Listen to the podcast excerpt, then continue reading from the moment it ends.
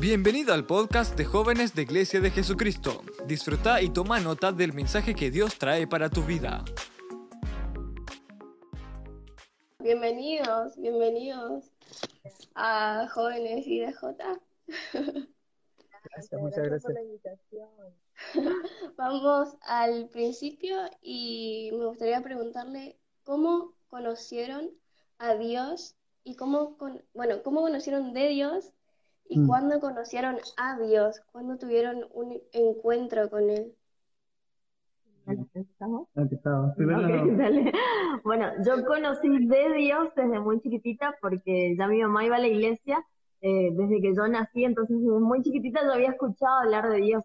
El tema era que en la iglesia donde yo me congregaba eh, era una iglesia bastante estructurada, que hoy doy gracias a Dios porque, bueno, al menos me sostuvo en lo que sería el camino de Dios, pero siempre me hablaban de Dios como no te portes mal porque te vas a ir al infierno y eso era todo lo que yo sabía de Dios, que yo tenía que hacer las cosas bien para merecer eh, la salvación, para merecer eh, poder acercarme a Dios o poder hablar con Él, pero nunca había entendido lo que era tener una relación con Él. Entonces, de Dios yo conocí y escuché siempre, pero mi encuentro con Dios fue por dos cosas que son muy claves para mí.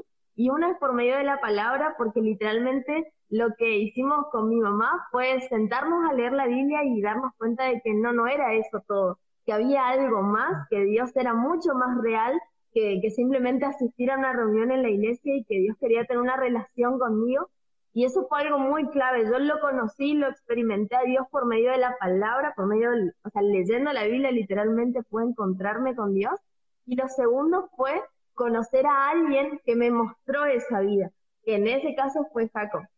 Cuando yo lo conocí a Jaco, él no dejaba de hablarme del Espíritu Santo y para mí eso era algo muy raro porque para mí de eso se hablaba en la iglesia nomás, no cuando íbamos a la plaza o cuando íbamos a la peatonal a, a tomar algo, nos hablaba de Dios eh, o, o del Espíritu Santo y él sin embargo me hablaba constantemente del Espíritu Santo y me llevaba a tener experiencias fuera de lo normal para mí porque para mí las experiencias con Dios eran solamente en el culto entonces, acompañado de todo lo que yo venía leyendo y aprendiendo de Dios, me encontré con una persona que me mostró eso. Yo pude evidenciar lo que es una vida con el Espíritu Santo, con Dios.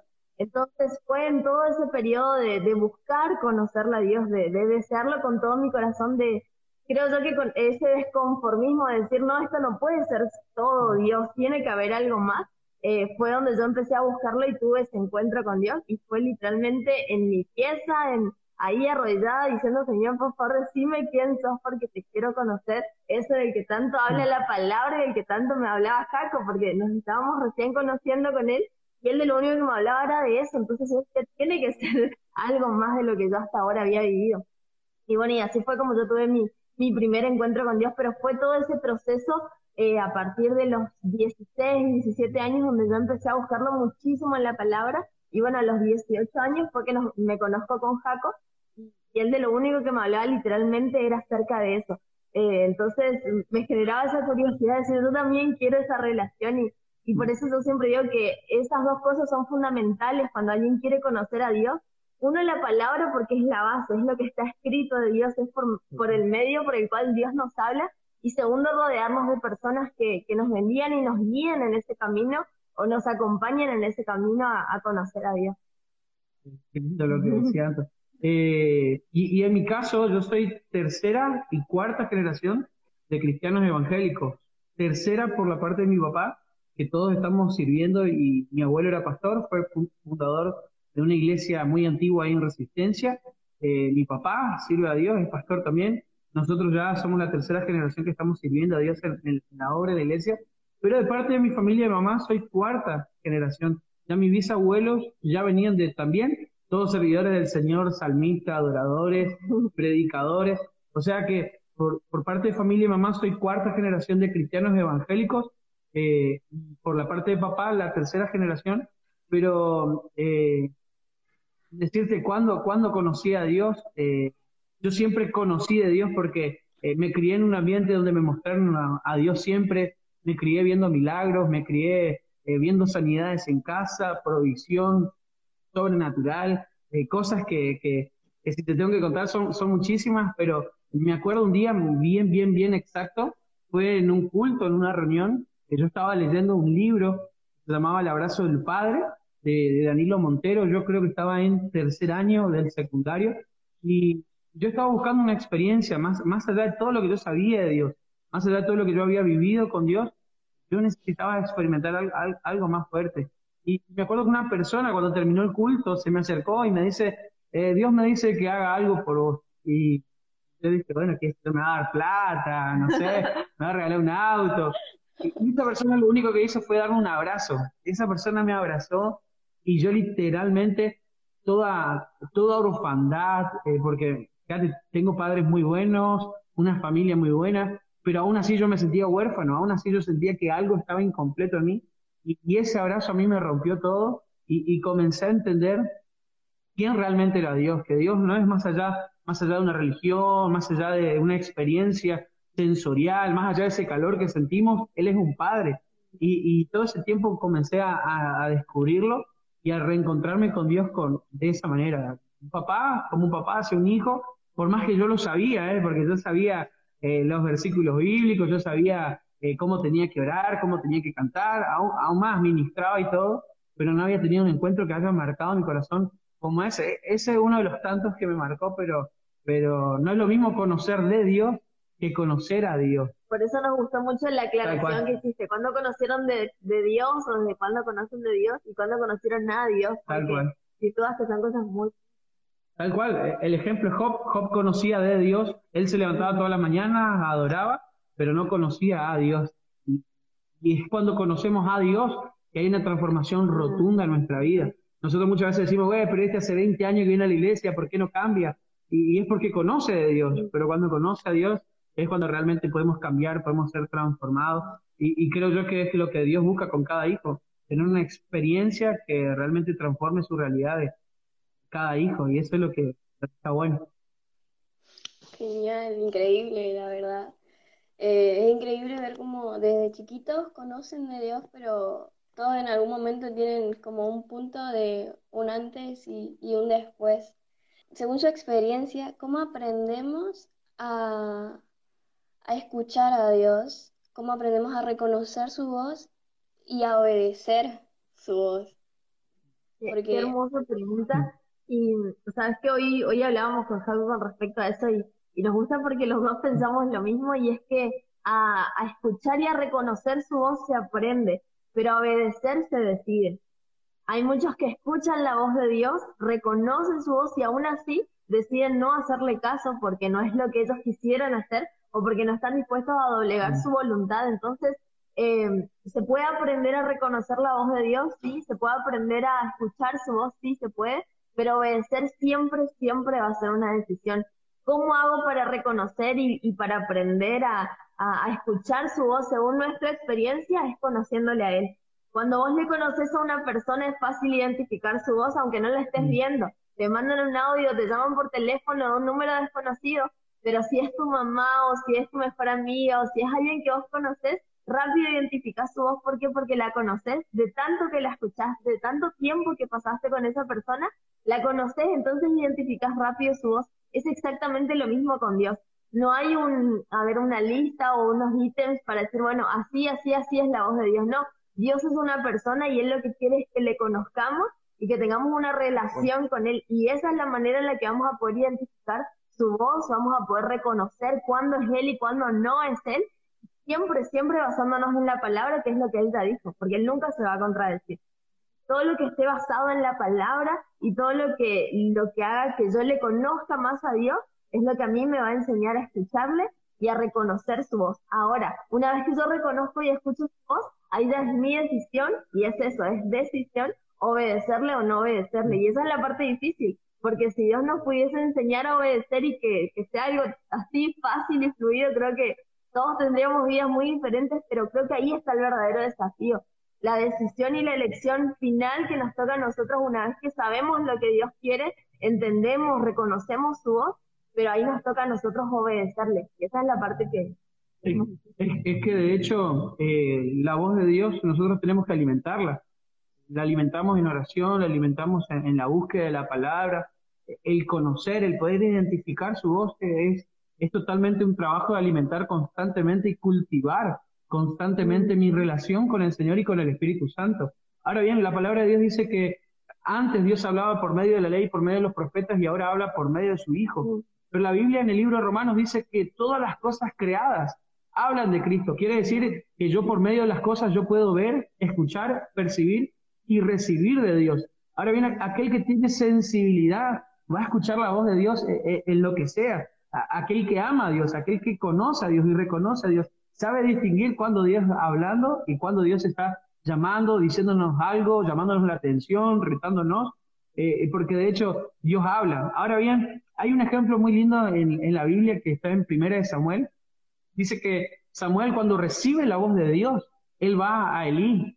Y, yo digo, eh, si él estaba escuchando una voz extraña, ¿por qué va Elí? Porque la voz de Dios a él le sonó muy parecida a la de Elí. Él dice que se va y le dice, Elí, ¿qué querés? Eh, habla, que acá estoy decime qué necesitas, y le dice, yo no te llamé. Y le llama por segunda vez la voz, escucha otra vez la voz, ¿y a dónde va? Elí le acaba de decir que él no le llamó, pero va otra vez a Elí porque lo que estaba escuchando le parecía o era muy similar a la voz de Elí. Ahora bien, ¿cuántas veces el Espíritu Santo nos habló por medio de mamá, por medio de papá, por medio de un amigo, por medio de un líder, por medio de un vecino, por medio de una canción? Y te dijo, hey, che, eso que estás por hacer no está bien. O tu mamá que te está diciendo, hey, mira, hablar con ese chico no te conviene. Y voy a decir, nada, mami, vos, me querés arruinar la vida, vos no me querés ver feliz, vos no me, dejás ser. ¿Y cuántas veces es la voz de Dios hablando en nuestra vida? Y nosotros por no reconocer la esencia de la voz de Dios, lo que Dios habla, lo que Dios imparte, muchas veces desperdiciamos tantas cosas y después decimos, güey, ¿por qué no escuché a mi mamá? ¿Por qué no escuché a mi líder? ¿Por qué no escuché a mi pastor? ¿Por qué no escuché a mi amigo que me aconsejó? Y, Dios habla, constantemente Dios habla. El tema es que nosotros sepamos eh, poder percibir y escuchar su voz. Ahora bien, desde el jardín del Edén, el hombre comienza a tomar decisiones. Dios le dice, miren, le doy todo para que disfruten, van a vivir re bien, pero este árbol no coman, el fruto de este árbol no coman, por favor. Ahora bien, conocían la voz de Dios, escucharon la voz de Dios, pero ellos tuvieron que tomar una decisión y eligieron mal. Y, lamentablemente eso es lo que nos hace muchas veces quebrantar nuestra relación con Dios, son nuestras malas decisiones. El desobedecer la voz de Dios nos lleva constantemente a tomar malas decisiones una tras otra. Ahora, ¿cómo aprendemos a obedecer? Y una de las mejores maneras de obedecer la voz de Dios es tratar de morir a nosotros cada día.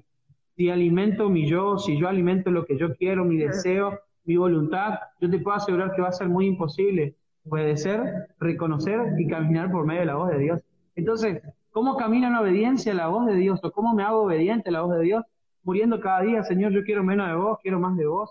Señor, esto me gusta. Jesús le dijo, papá, si es posible, haceme pasar de largo, pero porque me va a doler, pero yo quiero que se haga tu voluntad. Una decisión, él estaba escuchando lo que el Padre quería. El Padre le decía cruz, sacrificio, entrega, derramamiento de sangre, y le dijo, Dios, eso es muy difícil, pero yo no quiero hacer mi voluntad, yo quiero hacer la tuya. Entonces, permanecer en la voz de Dios, permanecer caminando en la voz de Dios, tiene que ver en cuánto nosotros somos accesibles a, a, doblegar nuestra voluntad y nuestro yo para que Él siga creciendo en cada uno de nosotros. Creo que esa es la clave. La voz de Dios todos podemos escuchar, ahora bien, obedecer a Dios no todos lo hacen. Y eso es lo que marca la diferencia eh, entre los hijos de Dios y los que no son hijos de Dios. Porque también la Biblia dice que Satanás tiene hijos y yo no quiero ser hijo del diablo. Imagínate ser hijo del diablo, alguien con cuernos, con una... Ah, horrible.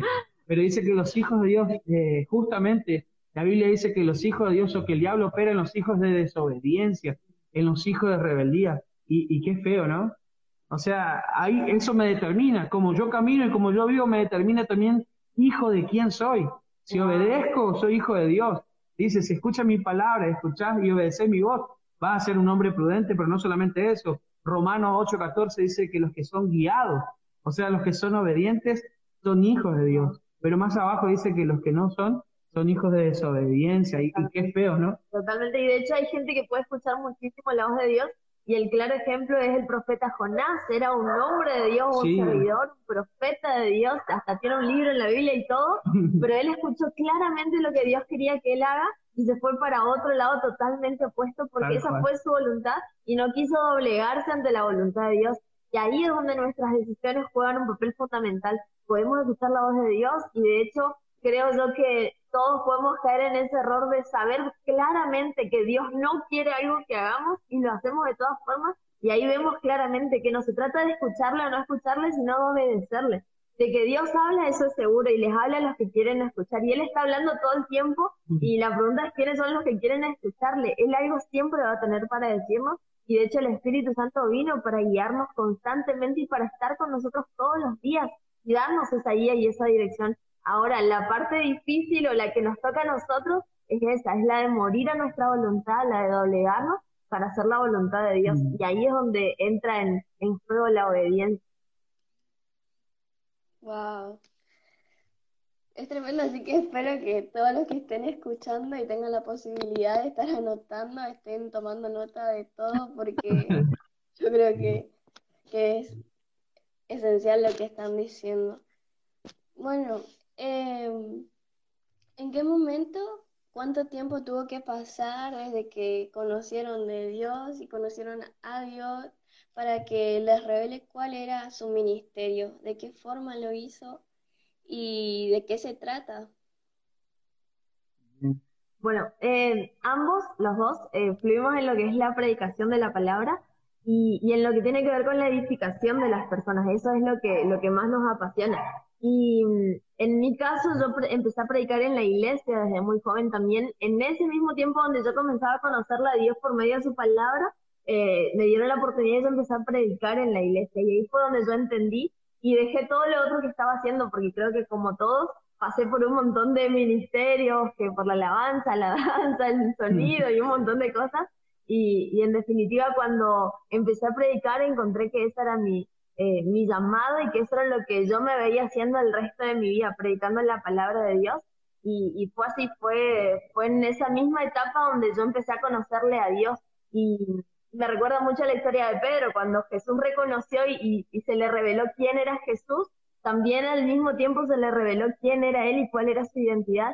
Y, algo muy similar me pasó a mí. Cuando yo empecé a conocerle a Dios, empecé también a conocer qué era lo que Dios quería hacer conmigo y cuál era el llamado que había sobre mí. Pues más o menos en ese mismo periodo donde yo le comenzaba a conocer a Jesús, donde también comenzaba a fluir y comenzaba a entender, que el llamado de Dios para mi vida era la predicación de la palabra y la edificación, porque... En, en mi caso personal, eh, yo predicaba desde muy chico en la escuela. Iba a la primaria y en los actos que me daban, siempre me daban o, para cantar o para predicar. Y, siempre me gustó, siempre me apasionó predicar, pero de, forma, de forma, de una forma informal, quizás, ¿no? De, de, la forma típica de hacer el culto, de qué sé yo siempre me gustó eso de poder hablar a la gente en la calle, eh, hacer algo que la gente pueda tener una experiencia con Dios en la calle, pero me di cuenta, me di cuenta que nuestro llamado, nuestra asignación estaba con, con esta generación, con los jóvenes y los adolescentes, cuando todas las personas que comenzábamos a hablar, a conquistar, y las personas que se nos empezaban a acercar y a pegar eran jóvenes y eran adolescentes. En realidad, uno, uno nunca busca estar en el lugar donde está. Cuando uno camina como hijo y cuando uno eh, conoce a Dios y, anhela sus planes y sus propósitos, Dios comienza a encaminarte eh, en los lugares precisos donde Él te necesita y donde Él te quiere. Eh, y eso tiene que ver con el propósito de Dios. No es lo que yo quiero, sino es lo que el Padre quiere conmigo. Y, y lo mismo le pasó a David. David se fue a llevar unos quesos, unos panes a su hermano y se encontró con que él estaba por matar a un gigante. Él, estaba acostumbrado a pelear con osos, con leones, pero él no sabía que ese mismo día iba a matar a un gigante, le iba a cortar la cabeza y, se iba a convertir en uno de los guerreros más populares de Israel. En nuestro caso fue así también. Fuimos caminando hacia el, propósito de Dios, empezamos a preguntarle al Señor qué quería con nosotros. Obviamente todo tiene que ver con un proceso. Eh, esto no, surge de la noche a la mañana. Eh, Anto decía, uno pasa por ministerios, uno pasa eh, por liderazgo, eh, a uno le, le enseñan, uno aprende y va aprendiendo lo que Dios quiere, pero cuando uno empieza a renunciar lo que uno quiere, lo que uno parece que es lo que Dios quiere hacer, y comienza a decirle, Señor, yo quiero realmente lo que vos tenés, es cuando uno comienza a ver con claridad qué es lo que papá preparó para cada uno de nosotros. Y eso también fue un proceso, renunciar a lo que nosotros queríamos o anhelábamos o buscábamos y empezar a decirle a Dios, Dios, ¿qué realmente vos querés para con nosotros? y ahí empezamos a ver frutos, nos empezamos a conectar con, con gente que nos ayudó en el, en, el propósito, eh, los jóvenes comenzaron a venir, siempre estuvimos rodeados de jóvenes y trabajando con jóvenes, y cuando uno se alinea a la voluntad de Dios, el cielo se abre y las cosas comienzan a suceder, las cosas comienzan a fluir, pero en mi caso el tema de la predicación ya comenzó desde chico, siempre me gustó el tema del evangelismo, el evangelizar, y predicar a las personas eh, por la calle, hacerlo de cualquier forma, eh, vestido de payaso, cantando, gritando, como sea, pero siempre entendí que ese era mi lugar en el cuerpo. Eh, más allá de otros ministerios o, asignaciones que uno tiene en la iglesia, sabía que ese era, era el lugar donde Dios me quería. Tremendo. Y supongo que habrán pasado muchas cosas desde que comenzaron este camino hasta donde están hoy. ¿Y cuáles fueron algunas de las mayores enseñanzas que le dejó todo ese camino? Buenísimo, bueno, empiezo yo. Empiezo yo. La, la, verdad que, la verdad que uno por ahí, uno por ahí ve las fotos, uno por ahí ve los cultos, uno por ahí ve los videos y dice, qué lindo, ¿no? Y, y, detrás de todo eso siempre hay un proceso que tenemos que pasar. Siempre hay precios que uno tiene que pagar, aunque muchos decimos, Jesús ya pagó el precio, y eso es cierto.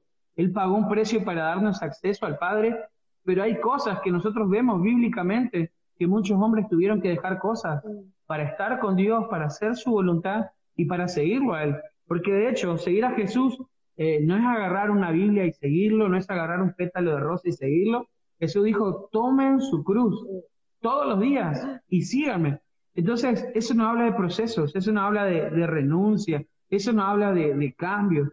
Y, y, la verdad que tuvo que ver, en mi caso personal, yo fui una persona que tomé eh, en mi adolescencia, en mi juventud, tomé muchas malas decisiones o, hice cosas por ahí incorrectas y, fue todo un proceso de empezar a, decir, Señor, yo no quiero esto para mí. Yo entiendo la realidad que vos tenés, quiero las promesas que vos tenés para mi vida, eh, necesito, yo quiero alcanzar tu plan y tu propósito y no los míos, pero eso requirió de, empezar a tomar buenas decisiones, cambiar conducta, eh, empezar a, a, pedirle al Señor que comience a hacer un proceso en mi vida y que eso no lo es de la noche a la mañana. Uno que camina mal o que hace cosas malas cree que está haciendo algo bien. O sea, eh, uno que hace malas cosas, aún conociendo a Dios o aún estando dentro de la iglesia, uno que se cree vivo, cree que está haciendo las cosas bien. Y en realidad uno se daña a sí mismo, uno apaga el Espíritu Santo, uno pierde su propósito, uno se desenfoca. Y, y en mi caso fue un proceso de, de, tomar, de tratar buenas decisiones para poder cambiar en lo personal cosas en mi alma, cosas en mi mente, forma de pensar, eh, forma de actuar, mi carácter y, y, obviamente después buscar a Dios para que el Señor comience a hacer su obra en mi vida. Pero tiene que ver constantemente, yo creo que el servir a Dios, estar sirviendo a Dios, es, una acción de despojo constante, de renuncia constante, de morir constantemente y decir, yo, yo no quiero lo malo que yo soy, yo quiero lo bueno que vos tenés para mi vida. y yo creo que de eso se trata. Sabes que una de las enseñanzas, que aparte de la pregunta, una de las enseñanzas más grandes de, todo este camino, y ahí recién creo que Carlita hacía una lista interminable, claro, tuvimos que pasar un montón de cosas, pero eh, creo yo que... Saludos al pastor creo que una de las cosas que, que más aprendimos y que de hecho marcó también el rumbo de, del resto de nuestras vidas fue justamente eso que decía Jaco, que la mejor elección que siempre vamos a tener va a ser renunciar a lo nuestro para recibir lo de Dios. Literalmente nuestra vida fue, eh, fueron procesos de entrega. Cada historia que tengamos para contar tiene también una entrega que nosotros tuvimos que hacer, un sacrificio, algo que tuvimos que renunciar para alcanzar lo que Dios nos prometió, para alcanzar lo que Dios tenía para nosotros.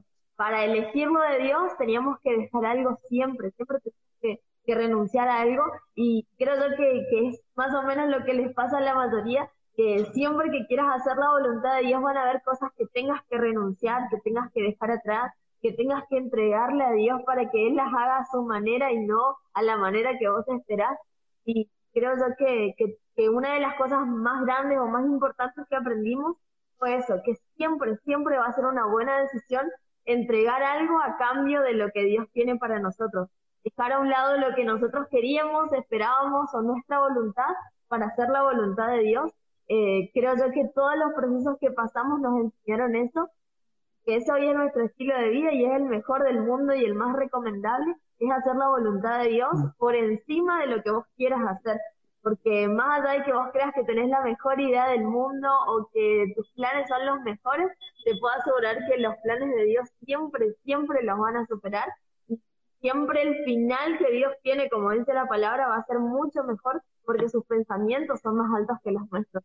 Eh, entonces, una de las enseñanzas más grandes, eh, en mi opinión, es esa, que, que renunciar a todo lo que vos tenés y sos para recibir todo lo de Dios, porque asegurar que siempre que vos le das algo a Él, Él no te da algo, Él te da todo, Él te da su vida, Él te da su esencia, y eso es algo que vale la pena.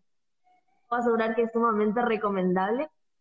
Todos los procesos que nosotros vimos, creo que nos llevaron a entender eso, que ese es un buen negocio, darle algo a Dios o algo que Él nos esté pidiendo a cambio de lo que Él tiene para nosotros, siempre, siempre va a ser una buena decisión. Y supongo que se siguen proyectando a futuro, ¿no? ¿Y hacia dónde apuntan ustedes? ¿Hacia dónde apuntamos? Y, es una buena pregunta, porque uno, uno por ahí, uno que sirve a Dios, que trabaja para el Señor, uno, uno dice, y me gustaría tener un ministerio exitoso. Y, en realidad éxito en la vida es hacer la voluntad de Dios. Éxito en la vida es hacer la voluntad de Dios. Eh, Noé fue un hombre exitoso, aunque se salvaron muy pocas personas en, en su arca, 120 años aproximadamente predicando el Evangelio y los únicos que se salvaron fueron su familia, pero él fue exitoso, ¿por qué? Porque hizo la voluntad de Dios. Ahora bien, proyecciones personales, tenemos muchas, metas que queremos alcanzar, tenemos muchas, pero una de las cosas que nos propusimos fue poder alcanzar esta generación, poder eh, rescatar cada, día o cada mañana que nos levantamos, poder salvar más gente y que puedan conocer el cielo. Ya hay personas que ahora mismo están viviendo un infierno, o sea, no hace falta irse al infierno a, sufrir la eternidad, porque ya en la tierra están viviendo un infierno. Y creo yo que una de las proyecciones personales o ministeriales que nos pusimos es poder enseñarle y mostrarle el cielo a las personas, que las personas puedan conocer a Dios ya acá en la tierra, puedan tener una experiencia con Dios, y, y es esa nuestra proyección. Eh, que podamos llegar al cielo. Nuestro objetivo es poder salvar Villaverde para Cristo, salvar los jóvenes. Estamos para eso. Dios nos puso a la iglesia, a vos, a mí, al que está escuchando del otro lado, nos puso para que nuestro máximo o nuestro máximo deseo sea poder ganar almas para Cristo y llenar el cielo. Y no te digo no estudiar, no te digo no trabajar, porque lo hacemos, trabajamos, estudiamos, planificamos, eh, nos preparamos, hacemos proyección a larga, corta distancia, personales y ministeriales, pero eh, el éxito o la proyección más grande que podemos tener como hijo de Dios es primero hacer la voluntad del Padre y segundo amar a nuestro prójimo y salvar. Hay tantos jóvenes que necesitan, no jóvenes, solamente personas adultas, ancianos, que necesitan conocer a Cristo y, quizás la única vez que lo vean pudo, haber sido a través de nuestra vida. Y qué triste sería que nos vean a nosotros y no vean a Cristo. Qué triste sería que vean a la iglesia y no vean a su amado, no vean a Jesús. Y entonces una de las proyecciones, por más que suene espiritual, me hubiese gustado decirte, no sé, mañana eh, tener una mega iglesia, eh, estar en, no sé, estar, eh, abrir una obra en Miami, me hubiese gustado decirte eso, pero hoy en día es lo único que anhelamos, lo único que pensamos es que más personas sean salvas, conozcan el amor y la misericordia del Señor, que las personas puedan recibir milagros, el milagro más grande que es la salvación, más allá de los milagros físicos. Eh, más allá de los milagros que, Dios hace a través de nuestras vidas, el milagro, más grande que la persona pueda recibir es la salvación. Y vos y yo tenemos eso que le podemos dar y, muchas veces nos guardamos. Yo siempre pienso cuántas veces me callé o cuántas veces nos dije, eh, pero este es el tiempo, este es el momento donde Dios quiere usarnos para que hablemos sin parar de cuánto Jesús nos amó y cuánto Jesús ama a la gente.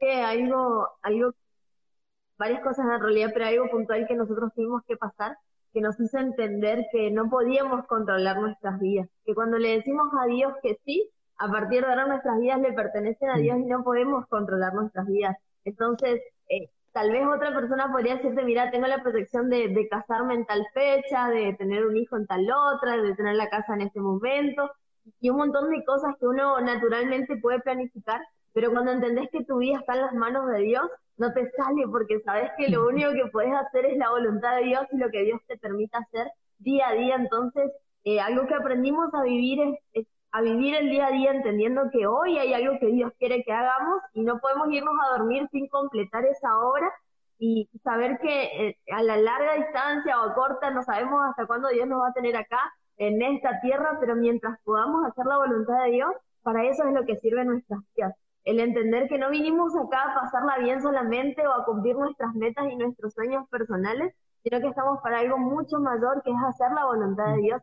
Te puedo asegurar que si vivimos con esa perspectiva, vivimos menos estresados, vivimos menos ansiosos, menos preocupados por lo que vamos a hacer, porque muchas veces nuestras metas personales no se cumplen y está bien que no se cumplan, pero si ya esperaba eso genera frustración, genera que yo me sienta mal, Ahora cuando aprendo a vivir y hacer lo que Dios quiere que yo haga, te puedo asegurar que vas a experimentar una plenitud incomparable de saber que estás en el centro de su voluntad y que no importa si tus planes se arruinaran o no salió todo como vos esperabas, lo bueno es saber que tu vida y tus están en las manos de Dios.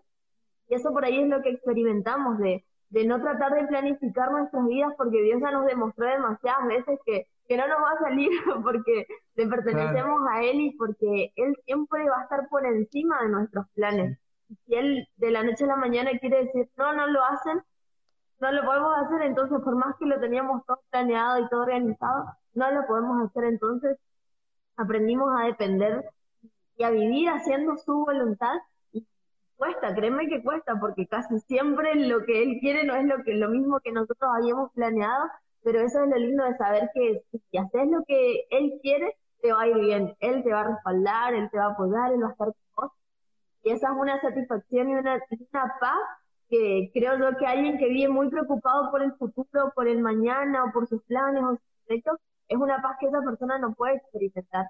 Entonces, el descansar en Dios y saber que nuestras vidas están en sus, en sus manos, que su voluntad siempre se va a cumplir en nosotros cuando nos disponemos a obedecerle, esa es una, una paz que, que es linda de experimentar. Pero de hecho, de hecho tampoco esto no es una apología de decir, bueno, no planifico y, y espero que Dios haga, no, no, no, no, estamos, no estamos diciendo que nos levantamos y decimos, a ver, Señor, ¿qué vamos a comer? No, porque por ahí hay gente que dice, escucha, estos son re espirituales, estos sí, no trabajan, no estudian. No, no, no, no estamos diciendo eso. Quiero que, que se interprete bien lo que antes estaba diciendo es que en realidad todo este año 2020 nosotros lo teníamos planificado de enero a diciembre. ¿Quién lo tenía? O sea, ¿quién no tenía planificado este año? Ahora, ahora bien, no se pudieron hacer 15, los chicos no van al colegio, eh, no va a haber convenciones de jóvenes, no está habiendo reuniones. Eso nos enseña que más allá de todo lo que nosotros planificamos, hay alguien que es soberano, que es Dios. Y a eso es lo que nosotros estamos hablando, de la soberanía de Dios. Más allá de las proyecciones, nosotros este año estamos eh, por construir la casa, eh, queríamos cambiar el vehículo, no sé, eh, teníamos muchas actividades con los jóvenes, con la iglesia, evangelismo planificado una vez al mes en los barrios, muchas cosas que nosotros teníamos a nivel personal proyectarnos como estudio, trabajo, inversiones, pero que vos en definitiva, cuando te alineas a la voluntad del cielo, vos entendés que tus planes son muy chicos comparados con los que Dios tiene. Pero necesitamos, obviamente Dios dice que nos va a bendecir todo lo que nosotros hagamos, todo lo que nuestras manos tocaren, eso va a prosperar, pero algo tiene que tocar nuestras manos. Yo quiero que se interprete esto porque por ahí puede, puede sonar como... Claro, el no hacer nada y quedar esperando a que no, no, no, no, voluntad, claro, no, no, no, no nos referimos a eso, sino a aprender a depender de Él en todo lo que nos propongamos y en todo lo que, lo que hagamos. Totalmente, claro, porque eso es lo que Dios bendice. Cuando nosotros emprendemos, Dios bendice, Dios lo multiplica, Dios lo hace crecer. Ahora bien, este año teníamos muchísimas expectativas. Teníamos expectativas de meternos en las escuelas de una manera diferente, a hacer nuestros eh, eventos evangelísticos de manera masiva, extenderlo, hacerlo en otros lugares, en lugares más grandes, porque el templo ya para las actividades juveniles quedaron chicos. Había cantidad de, expectativas que teníamos para este 2020 si todos veíamos los estados del primero de enero, decíamos, este 2020 va a ser el año más grande. Y la verdad que Dios nos demuestra que, Él es soberano, que Él es poderoso y que nosotros tenemos que decir, sí, Señor, es lo que vos decís, no lo que yo quiero, y, eso nos lleva a vivir una vida menos estresada, como, como decía Anto. Son una pareja que Dios usa mucho, son una pareja que se deja usar por Dios y creo que muchos de los que estamos acá en el vivo queremos ir directo a las preguntas de, del noviazgo, porque Quizá la mayoría no por eso. creo que una de las preguntas que todos nos hacemos alguna vez en la vida es, ¿cómo sé si esa persona que a mí me gusta es la que Dios tiene para mí? ¿Cómo, cómo sé que las señales son de Dios y, y no, no es lo que yo quiero? ¿Cómo hicieron ustedes? ¿Cómo fueron ustedes que se dieron cuenta que eran el uno para el otro? Qué bueno, porque a mí me gustaron muchas. A mí, a mí me gustaron muchas. Eh, y no eran todas las de Dios. Ahora bien, yo considero esto y esto nosotros siempre enseñamos, que cuando yo me alineo a la voluntad del Padre, Dios, Dios, Dios es tan soberano y es tan bueno, es que está hasta en el mínimo detalle de mi vida. ¿Vos crees que Dios siendo tu papá no va a querer darte la persona correcta? sí, mi papá va a querer la mejor persona para mí. Ahora bien, el tema está que muchos dicen, para el amor no hay edad, sí, pero bíblicamente hay tiempos, para Dios hay tiempos. Hay tiempo de abrazar, hay tiempos de no abrazar, hay tiempos de, que el amor esté dormido y hay tiempos donde el amor se despierta. Y todo depende de lo que hablamos anteriormente, de cuánto nosotros estamos dispuestos a obedecer a Dios. Yo te puedo asegurar que cuando yo elegí me equivoqué. Porque yo no te voy a decir que Anto fue mi primera novia. Eh, y yo creo que ni, ni yo fui el primer novio de Anto. O sea, eh, ella también tuvo sus noviecitos, yo también tuve mis noviecitas. Eh, y, claro, ¿quién no? Ahora bien, el problema está en que nosotros decimos, bueno, en algún momento ya Dios me va a hablar. Eh, y no se trata de que Dios me hable, se trata de que yo quiera escucharlo. Porque ahí estaba el consejo de mamá, estaba el consejo del líder, estaba el consejo del pastor Gustavo, así, che, esta chica no te conviene, Jaco. No, no, no, ahí está por meter la pata. No, Gustavo, mirá que yo siento. No, no, no, no. No, no se trata de eso, se trata de lo que realmente Dios quiere para tu vida. Ahora bien, nosotros siempre decimos esto a los jóvenes. Si vos decís que vos vas, tenés que elegir, que Dios no tiene una persona para vos y vos tenés que elegir, elegí bien. Fíjate con qué, persona vas a, rehacer tu vida, vas a establecer un noviazgo, un vínculo, porque vos le dedicas tiempo, emociones, invertir dinero, eh, te involucrás. Ahora bien, si vos decís que Dios tiene una persona para tu vida, esperala, porque Dios no se equivoca. El tema está que juega mucho en nuestras ansiedades. Eh, la ansiedad no es algo de ahora, la ansiedad siempre estuvo. Y, en mi caso, las veces que yo elegí eh, luz, yo me equivoqué. Y las veces que Anto eligió, eligió mal. Mm, rompimos los corazones, no rompieron el corazón, lloramos, hicimos llorar, eh, nos portamos mal, hicimos cosas que quizás estaban incorrectas por no saber esperar los tiempos de Dios. Entonces, que me guste la persona no quiere decir que sea a Dios. Yo esperaría más allá de que me guste, ¿no? Viste, nosotros pedimos señal a Dios, Señor, porque si este chico es para mí, papá, que hoy lleve la zapatilla verde a la iglesia y que lleve una camisa rayada. Y era la única zapatilla que tenía y era la única camisa que tenía. Era obvio que iba a llevar esa camisa, ¿viste? Entonces, eh, eh, muchas veces es muy complicado dejarnos guiar por nuestro corazón, Luz. Eh, es muy difícil y es muy loco dejarnos guiar por lo que nos gusta, porque lo que nos gusta entra por los ojos, entra por lo que escuchamos. Ah, mira cómo canta, güey, qué lindo. Güey, mira cómo sirve, qué lindo que sirve, porque yo estoy buscando un novio que sirva a Dios o una novia que sirva a Dios. Pero lo importante es que nosotros tengamos la certeza y la convicción que es el tiempo, es el momento y es la persona. ¿Cómo sé que algo viene de Dios? Porque es el tiempo, es el momento de Dios, pero también es la persona. Dios nunca te va a decir, Luz, uh, mira, ese chico parece que es, porque, y te va a confundir con lo que te diga, que vos estás orando y dices, es medio rubio, chino, de ojos celeste, de un metro noventa. Y, y, bueno, lo realmente, no, realmente no lo llegás a ver en tus oraciones. Y, y vos decís, güey, pero Señor, hay tantos que son tan parecidos en la iglesia, todos son chinos, rubios, ojos celeste acá en la iglesia, ¿cuál de todo esto será? Voy a probar, voy a empezar a mandar WhatsApp a ver con quién tengo onda. Eh, y Dios cuando Dios habla, Dios no es un Dios de confusión, Dios es un Dios claro. Y, y yo creo que es esencial poder entender los tiempos de Dios. Entender los tiempos en los que yo estoy viviendo, pero también entender los tiempos de Dios, que cuando Dios quiere, realmente las cosas se dan a su tiempo, a su forma y a su manera. Y, y el amor que realmente proviene de Dios no solamente produce paz en tu vida, sino que produce paz en tu entorno, produce paz con tus padres, produce paz con, tu, eh, con, tus pastores, con tus líderes. no solamente eso, eh, produce equilibrio, no, no hay nada de toxicidad en eso, sino que realmente eh, trae la plenitud que Dios tiene para tu vida porque es algo que viene de Dios. Ahora bien, si vos decís yo elijo, elegí bien, y si vos decís yo tengo que esperar que Dios me dé, espera el tiempo, que en el tiempo correcto seguramente viene y viene algo precioso para, para la vida de cada uno de los chicos que están ahí. ¿Sabes qué? Nos reíamos por los comentarios. Si es para mí que parpadee, decía. Claro, sí. Y el chico estaba así, ¿viste? La cosa.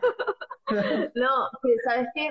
¿Cómo sabemos si la persona que nos gusta es o no es? No lo sabemos, el único que lo sabe es Dios. Y si Dios quisiera que lo supieras, Él no va a tardar o no va a dudar en hacértelo saber. Entonces, si Dios quisiera que vos lo supieras, Él te lo va a hacer saber, no, no va a andar con esas señales confusas o algo extraño, no, no, no, porque si Él quisiera, Él de hecho lo sabe, por más que lo conozcas o no, Dios sabe quién es esa persona. Ahora, si él tuviese ganas de que vos lo supieras, te lo va a hacer saber con algo claro, conciso, sin lugar a dudas.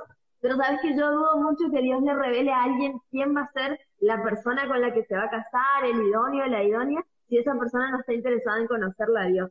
Porque es como que te acercás a Dios para que Él te cuente o para que Él te chismosee algo y, y listo, y eso es suficiente. Y no, Dios quiere que tengamos una relación con Él. Entonces, ese chantajeo de buscarle a Dios y orar y adunar y orar por esa persona para ver si es o no, yo creo que nunca, nunca va, va a dar resultados porque si Dios quiere que lo sepas, lo vas a ver en un momento donde vos estés procesada, lo suficientemente procesada y procesados a todos, porque si no queda como que le estamos dando con toda luz a todos los que estamos viendo.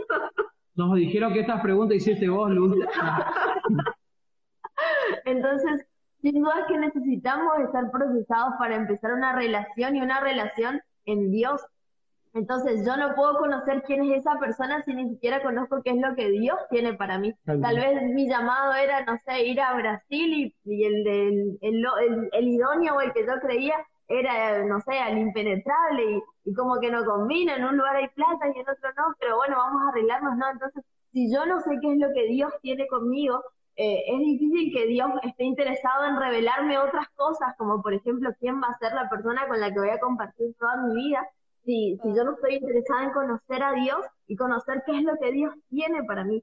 Entonces, eso, eso es muy importante, que, que, busquemos ese equilibrio, saber que, que Dios nos va a hacer saber cuando Él quiera que sepamos. Y no va a haber lugar a dudas, ni a confusión, ni nada. Dios, si quisiera que lo supiera, él te lo va a hacer saber sin ningún, eh, sin ninguna vuelta, sin ninguna camuflaje ahí de que si es o no es una señal, Dios te lo va a hacer saber. Siempre, mira Luz, siempre que Dios habló con las personas y le quiso dar algo, se lo dijo con lujos y detalles, bíblicamente hablando. A Noé le dijo, vas a hacer un arca, y, y no le dejó ahí, sino que le dijo, vas a poner una ventana en tal lugar, la vas a calafatear de afuera con tal cosa, vas a poner los animales así, así, así. Cuando Dios le dice a, Moisés, Moisés me vas a construir el tabernáculo y el tabernáculo va a tener tantas medidas, tantos pilares, va a haber en la entrada, que va a estar dividido detalle por detalle. Ahora vos crees, Luz, que Dios no está en ese detalle, o, los jóvenes, para no decir Luz, quieren, por decirlo así, que está quieren, decir, quieren, vos crees que yo no estoy en ese detalle de decirte, cuál va a ser tu, tu baby, cuál va a ser tu esposo, cuál va a ser tu, tu idóneo, quién es la persona que yo tengo para vos. Dios está interesado en decirte eso, pero va a llegar el momento, va a llegar el tiempo donde vamos a estar, vas a estar preparada o va a estar preparada Keren o, o Lauti o Jackie, el que esté ahí, va a estar preparado para decir, Señor, esta palabra entiendo que es para este tiempo. Ahora bien, yo no creo que yo tenga 11 años, ore y diga, Señor, ¿cuál es mi doña? Y Dios ya me diga, a los 11 años, cuando yo todavía no tengo una proyección de decir, no sé para qué Dios me llamó y lo primero que me dijo quién era mi doña, o sea, no tiene ni pie ni cabeza. Claro, y de hecho lo único que va a ponerle, ah, bueno, Dios me reveló, me ilumina todo, que, por ejemplo, que Dios te revele y te diga, eh, va a ser tal persona, pero no es el tiempo. ¿Para qué te lo va a decir si no es el tiempo? Entonces, lo único que va a generar es que vos le veas que habla con alguien y te pongas mal, no te conteste los mm. mensajes o le me gusta a otro y te pongas mal. Entonces va a generar un montón de cosas re tristes y dolorosas si Dios te dice es la persona, pero no es el tiempo. Entonces, ¿cómo sabes si es el tiempo? Si tenés menos de 14 o 15, obviamente no es el tiempo. O, si no tenés una protección o no entendés cuál es tu propósito, qué es lo que Dios te pide, no va a ser el tiempo, porque eso lo único que va a generar es confusión y Dios no es un Dios de confusión. Entonces, no te va a revelar quién es esa persona sin antes haber ajustado un montón de otras cosas en tu vida primero, sanado en tu vida primero, para que después vos estés preparado para conocerla a esa persona. En, nuestro caso, por ejemplo, con Jaco nos cruzamos, creo que toda la secundaria y no nos vimos hasta un año después de que, los, yo terminé la secundaria. Cuando yo tenía 18 y 19, ahí recién nos conocimos. Pero mi vecino, que es mi mejor amigo y es amigo de Jaco, iba con él al colegio, le llevaba todo el tiempo a Jaco a, su casa y yo me vivía pasando, pero nunca, jamás nos vimos. Nunca nos vimos. Jamás. Yo me fui a la recepción de Jaco, salíamos a caminar con mi vecino y, él me decía, tengo un amigo que trabaja en esta heladería, voy a entrar un ratito a saludarle. Y yo me quedaba afuera, no sé por qué, pero yo no entraba y Jaco estaba ahí adentro. La cuestión es que jamás nos cruzamos hasta que fue el tiempo de Dios. Entonces, eh, yo, yo tal vez sí lo conocía antes, tal vez sí me gustaba, pero, pero si no era el tiempo de Dios, lo único que iba a generar era que yo esté todo el día revisando su Facebook, todo el día viendo con quién hablaba y poniéndome mal y un montón de cosas feas. Entonces, claro, eh, cuando es el tiempo de Dios, te puedo asegurar que Él prepara absolutamente todo. Entonces, si vos ves que hay cosas que no están preparadas para que se dé una relación correcta, sana, saludable, en Dios, en santidad, en obediencia a Dios, que vendía un montón de personas, entonces probablemente no sea el tiempo, no es el tiempo, probablemente tampoco sea la persona. Entonces, Dios nunca va a, va a traer confusión a nuestras vidas con respecto a algo tan importante como, como este asunto. Eh, siempre, siempre que Dios une a dos personas, no solamente para que sean bendecidas, sino también para bendecir a muchísimos más. Entonces, ese potencial hay en, en un matrimonio o en una pareja que se une para hacer la voluntad de Dios y en la voluntad de Dios tienen el potencial de bendecir a muchísimas. Tal cual.